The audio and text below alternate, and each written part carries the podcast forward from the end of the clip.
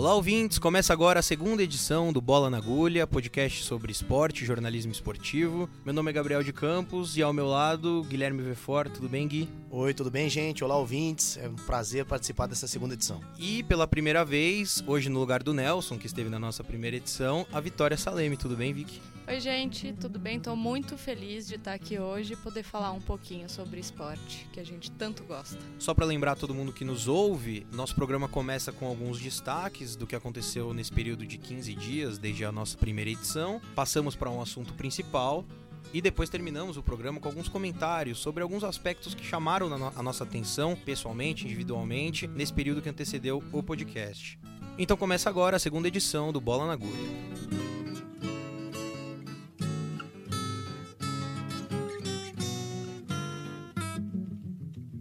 O ex-presidente da Confederação Brasileira de Futebol, Marco Paulo Del Nero, teve o seu banimento confirmado pela FIFA de qualquer exercício no futebol profissional, seja no Brasil ou fora dele. Inclusive, o ex-dirigente está proibido de sair do país, caso contrário, ele vai ser preso pelas forças internacionais, como a Interpol. Ele nem participou, inclusive, da... do sorteio para a Copa do Mundo de 2018. Foi o único país que não teve seu representante máximo enviado. As acusações ao ex-dirigente vão de suborno e corrupção a burla de regras gerais de conduta, de acordo acordo com a FIFA. O Tigre, da Argentina, se classificou para a Libertadores mesmo tendo sido rebaixado no Campeonato Argentino. Isso porque, no último fim de semana, o time venceu o Boca Juniors por 2 a 0 e conquistou a Copa da Superliga Argentina, torneio que dá vaga na competição internacional. Acontece o seguinte: a Comebol, no meio desse ano, vetou a presença de times que não estão na primeira divisão de seus respectivos países na Copa Libertadores. No entanto, essa medida foi revogada recentemente e o Tigre vai poder participar da Copa Libertadores. No caso da Liga Argentina, Tigre ficou em nono lugar e foi rebaixado pelo critério da média de pontos nas últimas três temporadas. Ficando em nono lugar, ele teria direito a uma vaga na Sul-Americana, mas essa vaga foi concedida ao décimo colocado do campeonato.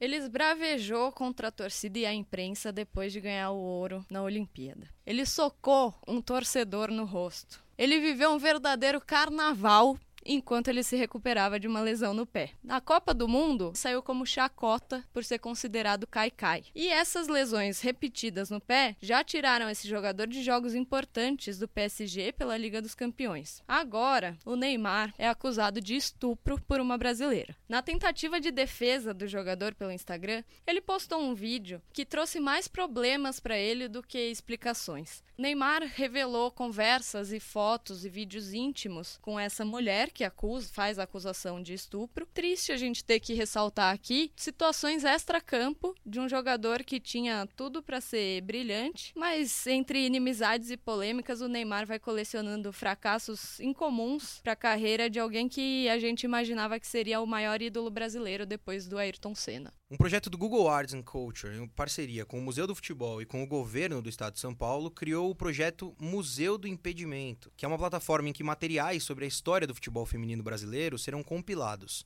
A iniciativa tem esse nome porque o futebol, junto com outros esportes, foi proibido para mulheres no Brasil de 41 a 1979. Historicamente, o futebol feminino é muito jovem no Brasil e mesmo depois que essa proibição caiu, foram poucas as iniciativas do governo para desenvolver o esporte por aqui o que nos deixa em muita desvantagem em relação a outros países no futebol feminino. Toda vez que chegam campeonatos mundiais ou a Olimpíada, se reacende a discussão sobre a diferença do futebol feminino em relação ao masculino e aos outros países e a falta de estrutura para essa modalidade no Brasil. E olhar para esse panorama histórico é muito importante na hora de considerar as condições dessa modalidade no Brasil. Dia 7 de junho começa a Copa do Mundo Feminina, a sua oitava edição, que será disputada na França esse ano. O Brasil, que se prepara em Portugal, tem a sua estreia no dia 9 contra a Jamaica. E é esse o nosso assunto principal da segunda edição do Bola na Agulha.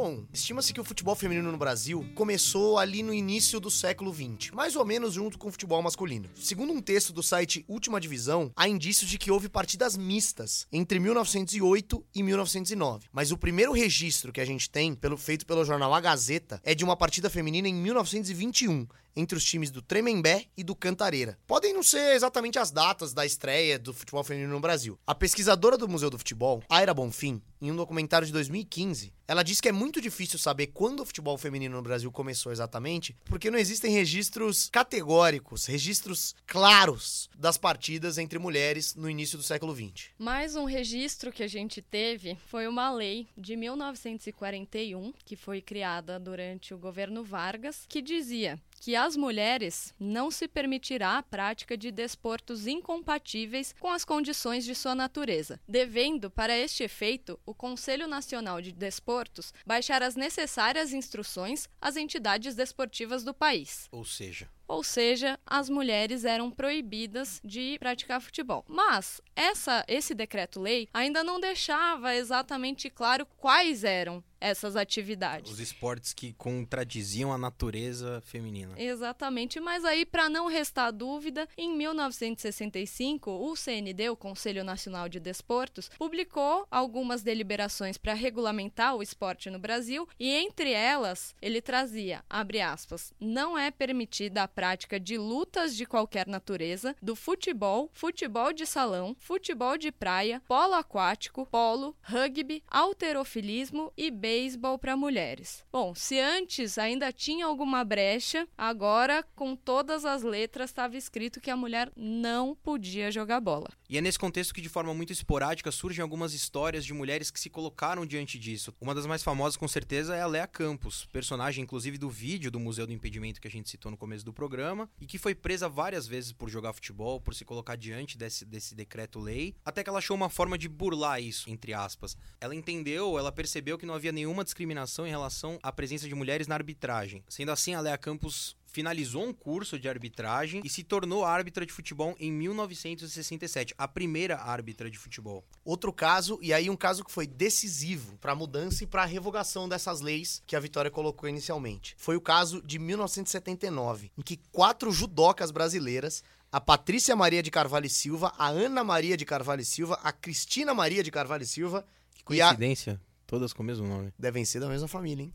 E a Kazuya Ueda, que com certeza não é da mesma família, se inscreveram com nomes de homens na Confederação Nacional de Desportos para participarem do Sul-Americano de Judô. Elas acabaram ganhando dois ouros e um bronze no campeonato. E esse feito forçou a CND a revogar a proibição. Importante a gente destacar que a proibição da participação de mulheres na competição de judô, ela era dentro do próprio país. A competição ela admitia mulheres, tanto é que para se inscrever elas não tiveram problema nenhum lá. O problema foi para o CND emitir as passagens para elas poderem ir competir. Quando elas voltaram, o CND chamou essas atletas para prestarem esclarecimentos, provavelmente eles dariam uma advertência para elas. E aí, qual foi a estratégia que elas usaram? Elas foram com o uniforme da seleção, as medalhas e os troféus conquistados no Sul-Americano para provar que essa regra do CND era uma completa besteira, né? Exatamente. Esse feito delas, ele fez com que o CND em 1986 baixasse uma recomendação na qual ele admitia reconhecer, abre aspas, a necessidade do estímulo à participação da mulher nas diversas modalidades esportivas do país. E depois de que caiu essa proibição da prática de alguns esportes pelas mulheres no Brasil, só em 83 uh, ah, o CND foi regulamentar o futebol feminino, mas nunca teve uma continuidade nas competições. No próprio ano de 83 foi criada a Taça Brasil, que era a competição nacional daquele ano, e ela passou os anos de 92 92, 95, 2002, 2004 e 2005 sem ser realizada. Então as competições não tinham continuidade nenhuma. O mesmo já aconteceu com o Campeonato Paulista, que ele não foi disputado em 88, em 96 e em 2003. Então o que acontecia? Existia uma competição, as atletas se preparavam para aquela competição, acabava a competição daquele ano e no ano seguinte só não acontecia o campeonato e muitas vezes nenhum tipo de esclarecimento era dado para essas, essas atletas. A competição acabava e pronto. Hoje em dia, a gente tem campeonato paulista, a gente tem campeonato brasileiro, mas a Copa do Brasil, por exemplo, ela não acontece mais. Foi realizada de 2007 a 2016 e em 2017 ela foi cancelada também sem muitos esclarecimentos. Alguns times digamos assim, de camisa pesada no fim da década de 90, até demonstraram interesse, chegaram a formar times, uma competição tradicional que foi disputada em 97, se não me engano, foi a paulistana, foi transmitida pela Bandeirantes, mas não tinha regularidade nenhuma também. Um time podia no ano seguinte acabar. Em 2017, eu conversei com algumas jogadoras de diferentes gerações para o meu TCC, que foi um livro reportagem chamado Boleiras Histórias de Gerações do Futebol Feminino do Brasil. E eu conversei com a Juliana Cabral, que foi uma jogadora que ganhou a medalha de prata com a seleção feminina em Atenas em 2004, e ela contou um pouquinho sobre essa situação. Eu já, já joguei por clube que eu fiquei seis meses sem receber. É, já joguei por clube que o contrato era para durar dois anos, durou um ano porque o time acabou. Já joguei em clube que o combinado era uma coisa e se fazia outra. Esse descaso com a modalidade, quer dizer, eu sou jogadora de seleção, mas hoje eu não tenho um time de campo para jogar, eu tenho que jogar futebol de salão para me manter, para me sustentar. Então, assim, é uma série de, de coisas que, que são obstáculos grandes, difíceis, mas é aquela coisa, eu sempre tive um, um sonho, sempre tracei metas, dentro da minha carreira. E enquanto eu tive essa luzinha piscando dentro de mim, eu corri atrás. A hora que essa luz apagou, aí morreu de vez toda essa paixão que eu tinha em, em tentar buscar. Então, além de ter que se preocupar com os treinos, com o salário, as jogadoras viviam essa incerteza de se na temporada seguinte elas iam voltar, elas ainda iam ter a vaga delas, o emprego delas naquele time e realmente se aquele time ainda ia existir. E isso não era o que acontecia. Tinha outros países que já estavam investindo de forma muito mais eficiente no esporte. É, e o ponto, né, Vitória, e o depoimento da Juliana deixa isso bem claro, é que a questão não é só a identidade do campeonato, a identidade de saber que a cada ano terá um novo campeonato com um regulamento rígido e com datas muito bem delimitadas, mas é também pelo caráter anímico e profissional das atletas e de quem compõe o futebol feminino. A preparação de um atleta profissional, ela não começa um mês antes do campeonato, uma preparação que vem dos anos anteriores, a longo longo prazo. Então, não ter a certeza da, do acontecimento, do, da realização do campeonato, é uma incerteza para a própria profissionalização da classe, da modalidade. Já que você citou o exemplo de outros países, tem os Estados Unidos, em que o futebol é considerado um esporte feminino, o futebol soccer. Isso muito se deve ao esporte universitário e ao Title IX, uma lei de 1970 que obriga as instituições de ensino a investirem no mínimo 40% no esporte feminino e no máximo 60% no esporte masculino, o que atenua em grande medida a discrepância nos investimentos entre os dois naipes. Mas a questão é entender por que, que essa lei fomentou o desenvolvimento do futebol feminino nos Estados Unidos.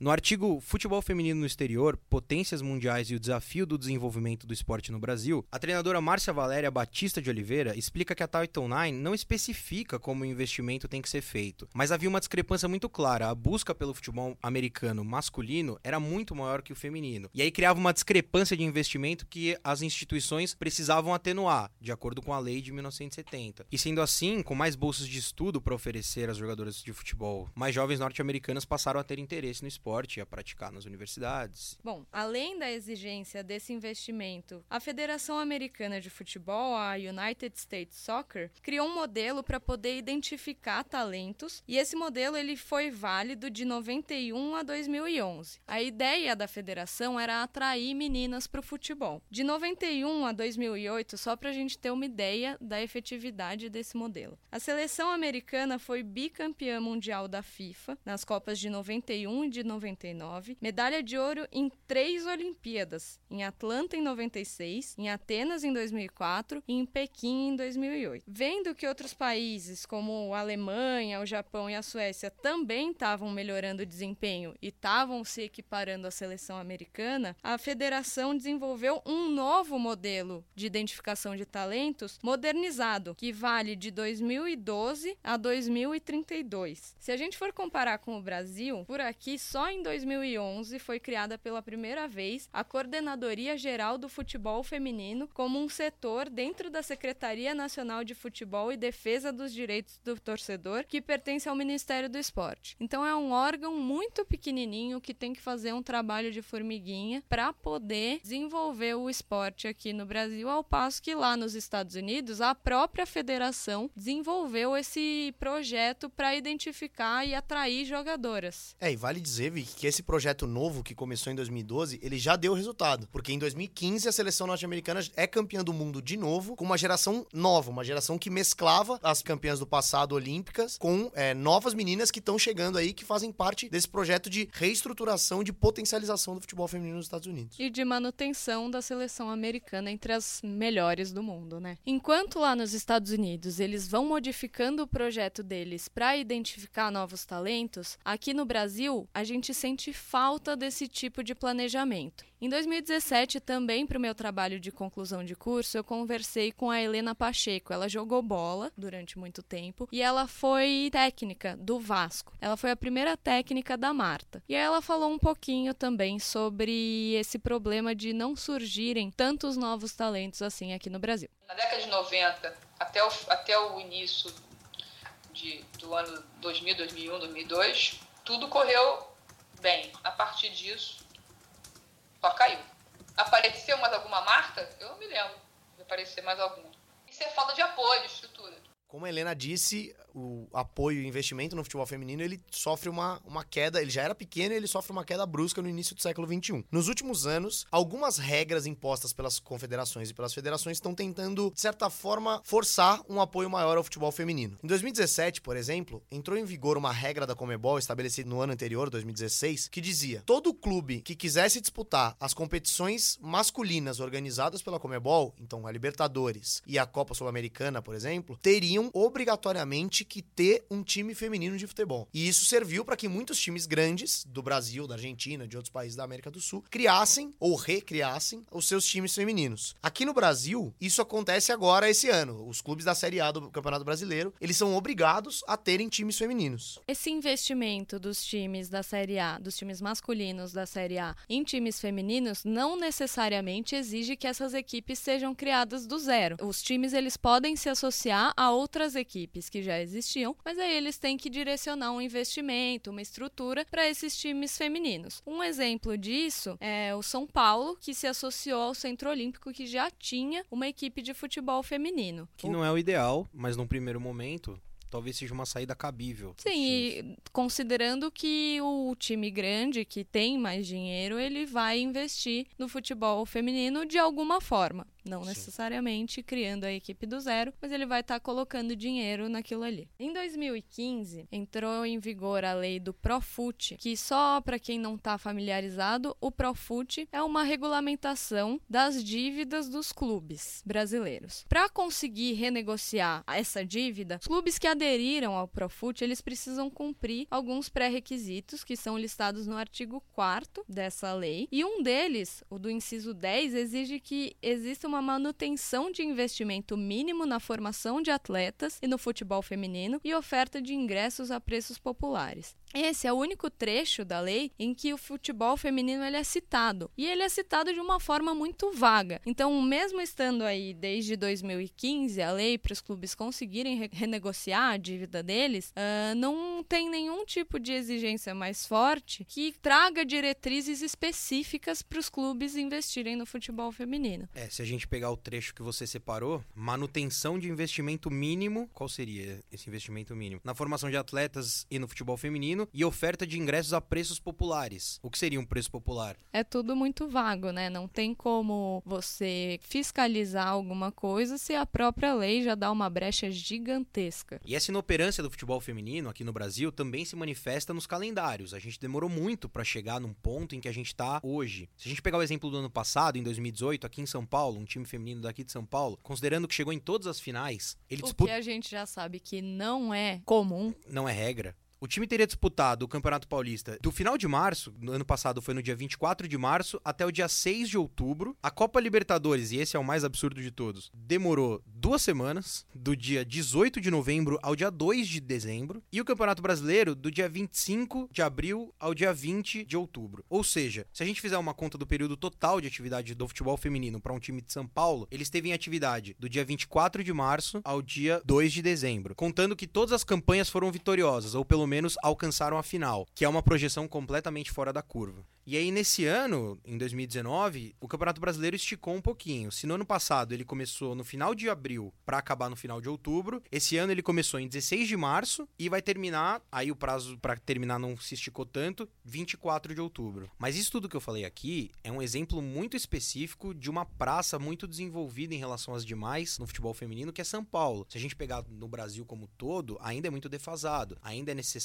muito estímulo, muito incentivo ao futebol feminino, não só para a própria estrutura do esporte, mas para a opinião pública. Boa parte da opinião pública, para não dizer a esmagadora maioria, consome o futebol masculino, despreza de certa forma o futebol feminino, seja pelas regras, seja pela estatura das jogadoras, sempre se encontra um motivo para dizer o futebol feminino é chato, o futebol feminino não é legal, não é tão interessante quanto o masculino. Pois é, Gabriel, eu vou dar uma sugestão para quem estiver nos ouvindo, abre uma matéria em qualquer site de notícias sobre futebol feminino. Sempre vai ter aquele comentário da pessoa falando: ai, mas o futebol feminino é chato de assistir. Ai, mas o futebol feminino não é atrativo para o público. Ou tem um também que é muito claro, que é defende o futebol feminino aqui, mas assistir, que é bom, ninguém Jamais. assiste. Jamais, exatamente. E também quando eu conversei com as jogadoras para o meu trabalho de conclusão de curso, a Helena Pacheco ela é uma defensora ferrenha de que para o futebol feminino dar certo no Brasil, realmente ter investimento dos clubes, de federação, ele precisa se tornar atrativo. E quando a gente conversou lá em 2017, ela deu uma sugestão de como fazer isso de uma forma que não seja financeiramente onerosa para as estruturas.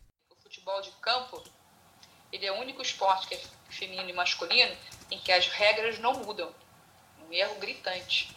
Porque no voleibol muda a rede e no futebol de campo, né, você não vai mudar a trave, nem precisa mudar a bola, mas pode mudar o tempo, né? E ninguém Uhum. muda isso.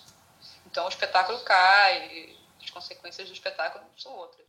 É, a fala da Helena, e até o que você trouxe antes, Vitória, sobre os comentários nas notícias sobre o futebol feminino em portais de esporte, escancaram um dos problemas crônicos do futebol feminino, que é compará-lo o tempo todo, em todas as suas instâncias, ao futebol masculino. A questão do tamanho das traves, tamanho dos campos, tempo do, do jogo que a Helena citou. É importante entender que são modalidades distintas em alguns aspectos. É, apesar de ser o mesmo esporte, acaba sendo diferente. Em outros esportes, o masculino e o feminino não são iguais. Por que, que a gente espera que no futebol de campo vá ser? E é muito importante a gente trazer todas essas reflexões. Por quê? Porque esse mês é mês de Copa do Mundo Feminina. E é por isso que a gente trouxe toda essa discussão aqui hoje. E tudo isso que a gente falou aqui sobre o desenvolvimento do futebol feminino no Brasil, ou não desenvolvimento do futebol feminino no Brasil, e o desenvolvimento do futebol feminino nos outros países, ele também se reflete na maior competição da modalidade, que é a Copa do Mundo. O Brasil, desde que a Copa existe, em 1991, participou de todas as edições. Mas seus melhores desempenhos foram um vice-campeonato em 2007, que foi o ápice dessa geração que tem a Marta, tem a Cristiane, tem a Formiga, e um terceiro lugar em 99, quando ainda era a geração da Cici, que é considerada a primeira grande craque do nosso futebol feminino no Brasil. E só um adendo, até 2015, o Brasil ele era o único representante da Comebol no futebol, na Copa do Mundo Feminina. Não tinha nenhum outro país sul-americano que não o Brasil que disputasse a Copa do Pois Mundo. é, apesar de todas essas dificuldades, na América do Sul, o futebol brasileiro feminino ainda sobra, se a gente for olhar resultados de campeonatos sul-americanos, né? É, e pra essa Copa, o Brasil chega de novo, só que chega justamente com um problema que já foi colocado antes. Justamente por essa falta de desenvolvimento, de incentivo e de apoio ao futebol feminino, a seleção ela vive um momento de transição geracional que não tá acontecendo da melhor maneira possível. Então, as esperanças dessa seleção, elas ainda residem nas, nas atletas que foram protagonistas na prata em Atenas 2004 ou no vice-campeonato na Copa Copa do Mundo da China em 2007, que são a Marta, são a Cristiane, e tem um detalhe, a Marta, que é a maior jogadora de futebol feminino de todos os tempos, que tem 15 gols em Copas do Mundo, é a maior artilheira de todos os tempos, chega machucada para essa Copa. Ela tá com uma lesão é, moderada, isso preocupa muito, porque a seleção vem de um retrospecto ruim nos últimos jogos, foram nove derrotas nos últimos nove jogos. Acho que é a pior marca da história da seleção brasileira. Justamente o pior momento da história da seleção brasileira, e chega com esse retrospecto ruim com a nossa principal jogadora machucada. É, Gui, é como se o futebol feminino entrasse no mesmo circuito dos outros esportes no Brasil. E aí eu não tô fazendo uma diferenciação de gênero, que consiste na ideia de que uma geração, alguns atletas esporádicos surgem e levantam e jogam para cima esse esporte, e é o que parece estar acontecendo no futebol feminino. A partir do momento que essa geração da Marta, da Cristiane, da Formiga, que estão indo até além do que o do que o físico delas permite, do mesmo. que o físico permite, e talvez a lesão da Marta seja mais um indício disso. A partir do momento que essa geração acabar, a seleção feminina brasileira tende a entrar num, numa fase de depressão. Vale lembrar que a Formiga vai disputar a sua sétima Copa do Mundo. Ela É só um não disputou a recorde. primeira, né? De 91. A, a Formiga é o ser humano vivo que mais disputou Copas do Mundo. Entre homens e mulheres, é a maior recordista. E aí, a gente só relembrando um pouquinho do que a gente falou de outros países que têm um, um investimento, um- uma programação voltada para o desenvolvimento do futebol feminino, de todos os mundiais que a gente já teve, ah, os Estados Unidos foram campeões da primeira edição, em 91.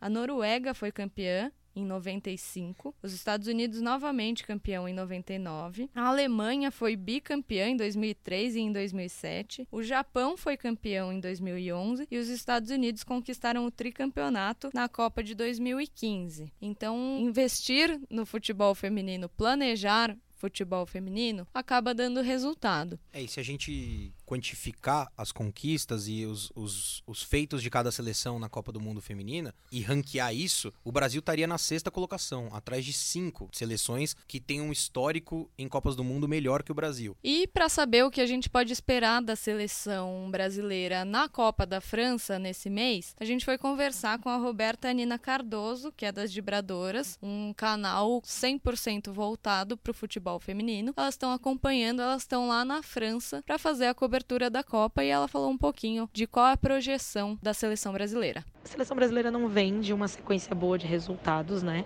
A gente tá vendo que a seleção tá vivendo o pior momento, assim, de resultados da sua história. Nove derrotas seguidas sob o comando do Vadão. Já é a segunda passagem do treinador eh, na seleção brasileira. E é claro que as próprias jogadoras revelam né, que esse clima de derrota, essa sequência, tira muita confiança delas. Mas Copa do Mundo é, é diferente, né, gente? Tudo pode acontecer, tudo pode mudar. É, o foco é, é capaz de, de mudar o cenário e, e reverter resultados não tão é, positivos antes da estreia. Então eu acho que o Brasil precisa fazer uma grande, é, um grande jogo de abertura contra a Jamaica agora no dia 9 em Grenoble. Então acho que tudo passa por aí para o Brasil voltar a ter a confiança, né? Então se a gente ganhar bem da Jamaica, ganhar bem assim, fazendo gol mesmo, né? Três, quatro, para fazer saldo é bem importante porque eu acho que o Brasil disputa ali o segundo lugar com a Austrália, que para mim é a favorita do grupo. Então o Brasil depende desse primeiro resultado para depois é, enfrentar a Austrália, que tecnicamente hoje é melhor do que o Brasil e melhor colocada no ranking da FIFA também. E depois decidir com a Itália, que é uma seleção que ficou por muitos anos fora da Copa e que volta é, para disputar o torneio. Eu acho que o Brasil consegue classificar em segundo lugar, não acredito no primeiro lugar e estou muito apreensiva ainda pelas lesões, né, da Marta, da Érica, a Cris também vai voltar de lesão, a Bia. Então é um cenário meio nebuloso, sequência de derrotas e muitas lesões para recuperar nesse tempo. É, eu acredito num, num segundo lugar aí para a gente passar para uma oitavas de final. Tá aí a fala da Roberta, das vibradoras, que já dá um panorama geral do que vai ser o Brasil na Copa, ou seja, das dificuldades que o Brasil tem logo pelo chaveamento. E aí já nas oitavas o Brasil pode ter confrontos indigestos, como a anfitriã França ou a Noruega, que já foi uma pedra no sapato do Brasil em outras Copas. Mas só pra ficar claro, o chaveamento da Copa feminina não é igual à masculina. Na masculina a gente tem 32 seleções divididas em 8 grupos. Na Copa feminina são 24 seleções divididas em 6 grupos. E desses grupos classificam-se os dois primeiros, os dois melhores colocados, e os quatro melhores terceiros colocados. E aí o critério de quem pega quem é por campanha. O primeiro colocado de melhor campanha, ou seja, a seleção que ficar em primeira do seu grupo e ainda tiver a pontuação geral maior que as outras primeiras colocadas, enfrenta a pior terceira colocada. Então, o melhor time da primeira fase pega o pior time da primeira fase e assim consecutivamente. E como o Gabriel falou, esse regulamento pode colocar o Brasil no caminho de, de confrontos difíceis. E é por isso que a gente, obviamente, vai precisar torcer muito. E para torcer muito, a gente vai poder acompanhar a Copa do Mundo, que começa dia 7 de junho. O Brasil estreia dia 9 contra a Jamaica, no domingo. É, a Copa começa dia 7 de junho e vai até o dia 7 de julho. E as transmissões na televisão brasileira serão feitas pela Rede Globo e pela Bandeirantes na TV aberta e pelo Sport TV na TV fechada. Então anota aí para já preparar a torcida dia 9 de junho, 10 e meia da manhã no horário de Brasília. Não vai faltar lugar para você assistir a feminina e torcer como nunca para a gente garantir uma vitória com um bom placar aí sobre a Jamaica.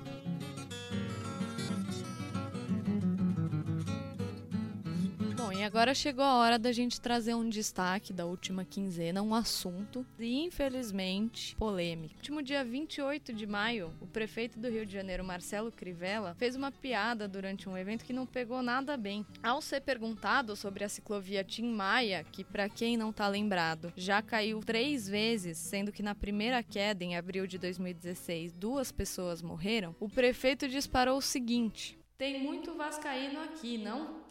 Eu queria até consultar vocês. O pessoal está me sugerindo aqui de colocar o nome da ciclovia de Vasco da Gama. Está caindo muito. E aí, o que já não tinha ficado muito bom, piorou. A piada não pegou bem e a repórter Fernanda Ruvená, do G1, foi questionar o prefeito. Ele tentou minimizar dizendo o seguinte: vocês são meninas, não entendem nada. Pelo menos na minha época não entendiam. Mas os meninos a vida inteira brincaram: Flamengo contra Fluminense, Botafogo e Vasco. Bom, de acordo com a opinião do prefeito do Rio de Janeiro, eu acho que eu não podia estar aqui falando sobre futebol com vocês esse tempo todo, né, meninos?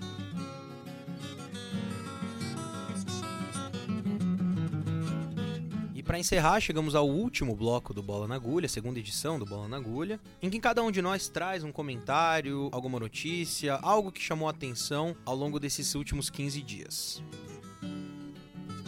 E o que eu destaco são as compras e vendas de mando de campo no Campeonato Brasileiro. É um assunto que todo ano vem à tona, todo ano é pauta, e dessa vez foi mais grave. O presidente da Federação Brasiliense de Futebol e o ex-jogador Rony, que jogou por Fluminense e na seleção brasileira, foram presos durante o intervalo do jogo entre Palmeiras e o Botafogo, no estádio Mané Garrincha, no dia 25 de maio. A dupla foi presa em um dos camarotes do estádio e, segundo a investigação da Polícia Civil do Distrito Federal, eles estão sendo acusados de fraude nos jogos que eles organizam. Ou seja, a acusação é de que o Rony e o presidente da Federação Brasiliense estão levando jogos do Campeonato Brasileiro para Brasília. Então, é o jogo do Palmeiras e Botafogo, é o jogo do CSA e Flamengo, que vai acontecer semana que vem. Segundo a investigação da Polícia Civil, a dupla estaria alegando e divulgando um número menor de torcedores. E assim, o repasse para o governo federal e para os times envolvidos nos jogos seria menor que o exigido. Rony e o Daniel Vasconcelos, presidente da Federação Brasiliense, já foram soltos pela polícia. O mandado era de 48 horas. Mas toda essa discussão, toda essa pauta volta à tona no dia 12 de junho, porque CSA e Flamengo se enfrentam no Mané Garrincha e essa é, segundo a Polícia Civil do Distrito Federal, uma das partidas investigadas sobre acusação de fraude. É, e depois desse baixo astral que foi o destaque do Gabriel, eu vou trazer um destaque um pouco mais legal, que é o nosso egípcio preferido, Mohamed Salah, que no sábado foi campeão da Liga dos Campeões. Ele que na final do ano passado tinha se machucado logo no início do jogo, não pôde ajudar o seu time. Com um cara muito legal que é o Sérgio Ramos, né? É, e você que não gosta dele. É, o Salah, esse ano, ele não só jogou, como ele fez o primeiro gol, o gol que abriu o placar e abriu o caminho pro Liverpool ser campeão. É, as imagens foram, foram, foram muito bonitas da comemoração dele e do nosso grande Jürgen Klopp. E depois da, da final saiu um fato muito interessante. O Laboratório de Políticas Migratórias da Universidade de Stanford fez um estudo na cidade de Liverpool, pegou boletins de ocorrência, tweets de torcedores, entrevistou mais de 8 mil torcedores do Liverpool e notou que entre o final da temporada temporada passada e abril desse ano, os crimes de islamofobia, os crimes de ódio por islamofobia no condado de Merseyside, que é onde fica a cidade de Liverpool, tiveram uma redução de 18,9%, que é um número maior do que qualquer outro tipo de crime. Ou seja, na cidade de Liverpool, logo após o Salah fazer a melhor temporada da carreira dele, os crimes de islamofobia caíram. E além disso, surgiram mais pesquisas de torcedores do Liverpool para conhecer a cultura islâmica, conhecer como funciona. Enfim, é para mostrar como esse cara, essa figura carismática do futebol, teve um efeito muito positivo na redução dos crimes de ódio na cidade de Liverpool. Esse é o meu destaque da quinzena. Bom, o destaque que eu vou trazer aqui hoje é sobre uma campanha um tanto quanto inusitada. O Fortaleza, time comandado pelo Rogério Ceni, conquistou a Taça do Nordeste sobre o Botafogo da Paraíba e foi o terceiro título do time em seis meses. O time tem um orçamento curto, uma grande média de público e tem feito sucesso nos gramados brasileiros desde o ano passado. Depois do título na Champions League, os muros do clube amanheceram pichados. Isso levantou um questionamento, né? Poxa, o time tá indo bem, acabou de ganhar mais um título. E as pichações eram da famosa acabou a paz. Diretoria Jim Carrey. Exatamente. Depois que os torcedores estranharam esse tipo de pichação nos muros do clube, foi esclarecido que essa ação era parte de uma campanha do clube com o Ministério Público Cearense de conscientização sobre suicídio. Fortaleza é a segunda cidade do Brasil com mais casos de suicídio, são 600 casos ao ano, e essa é a quarta maior causa de morte entre homens e mulheres no Brasil de 15 a 29 anos. É, o Fortaleza usou um momento muito bom para fazer essa campanha campanha que acabou chamando a atenção, porque realmente causou esse impacto de depois de um resultado tão bom, que que eram essas pichações chamou a atenção para um assunto bem importante. E é uma prova de como o futebol pode ser utilizado para questões maiores do que o esporte, né, para chamar a atenção para questões importantes. A segunda edição do Bola na Agulha vai ficando por aqui. Quero agradecer a Vitória. Obrigado, Vitória. Imagina, eu que agradeço. Um prazer sempre falar sobre futebol, especialmente sobre futebol feminino. Vitória que vai aparecer aqui mais vezes, né? Sempre um prazer ter você aqui. Gui, obrigado de novo pela presença. Sempre magistral ter você ao meu lado. Ah, agradeço pelo elogio, é sempre um prazer ouvir sua voz aveludada. E agora acompanhado dessa, da nossa nova companheira, nova contratação do Bola na Agulha, que ficará com a gente aí por todo o tempo aí. Com certeza. E vale lembrar que nós também estamos no Twitter, arroba Bola na Agulha, com um A só. Sigam a gente no Twitter, ouçam o podcast, compartilhem, mandem pros amigos, comentem, e é isso aí. E mandem as suas considerações pra gente, perguntas, comentários, sugestões. De repente, a gente pode falar de um assunto que você tá aí querendo ouvir e ninguém nunca falou. O Bola na Agulha sai terça-feira, cada 15 dias, na sua plataforma preferida de podcasts. E essa segunda edição vai ficando por aqui.